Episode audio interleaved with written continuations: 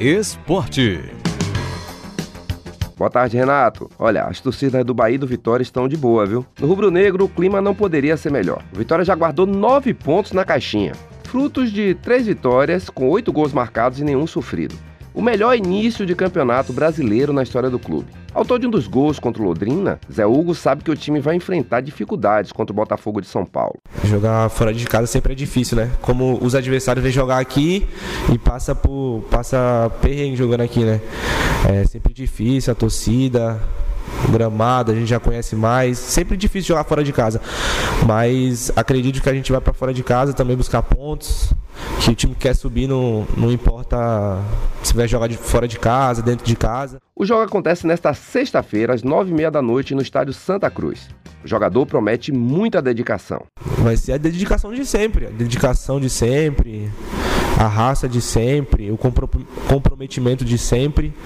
Vou dar o, dar o meu 100%, como desde o primeiro jogo eu, eu, eu fiz, né? Então, o que podem esperar de mim é sempre o meu 100%, sempre dar o meu melhor para para deixar o meu melhor dentro de campo. Para enfrentar o Botafogo de Ribeirão Preto, em partida antecipada da quinta rodada, já que o jogo contra o Ceará foi adiado por conta da final da Copa do Nordeste, o Vitória vai poder contar com o retorno de Giovanni Augusto e Léo Condé pode promover a estreia de Diego Fumaça.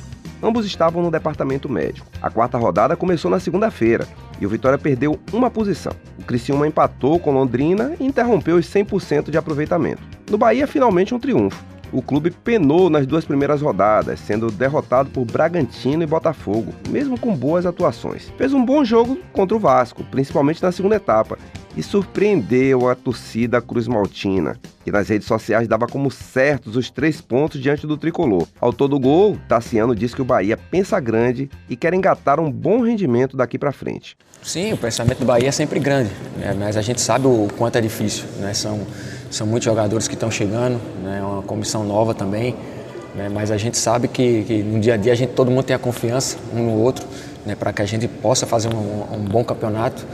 Né? E vai ser degrau a degrau. Tenho certeza que, que a gente junto e junto com o nosso torcedor, todo mundo unido, a gente vai, vai conseguir o nosso objetivo. O jogador está na sua segunda passagem pelo clube e conta com o carinho da torcida. Está pronto para fazer sua reestreia na Arena Fonte Nova.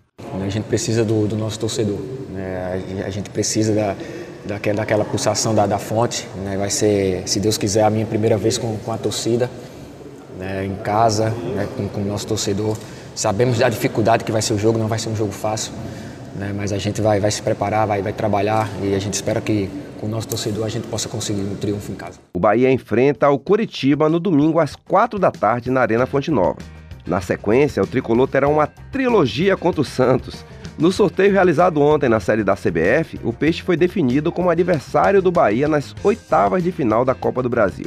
Só que antes, no dia 10, tem confronto entre as equipes pelo Brasileirão, na Vila Belmiro. Dia 17 acontece o jogo de ida pela Copa do Brasil, também na Vila Belmiro.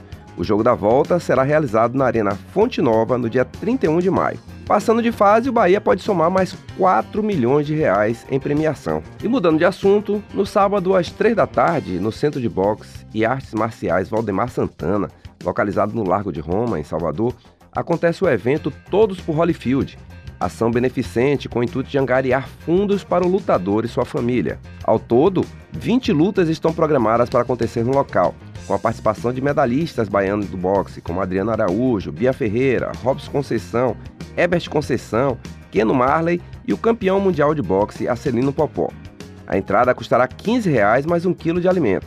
Uma boa causa para um atleta que tem uma bela história. Hoje, aos 57 anos, Holyfield luta fora dos rings. Com o diagnóstico de tuberculose e diabetes, o ex-pugilista tem dificuldade para andar e falar, além de necessidades de cuidado com a saúde bucal. É isso. Boa tarde.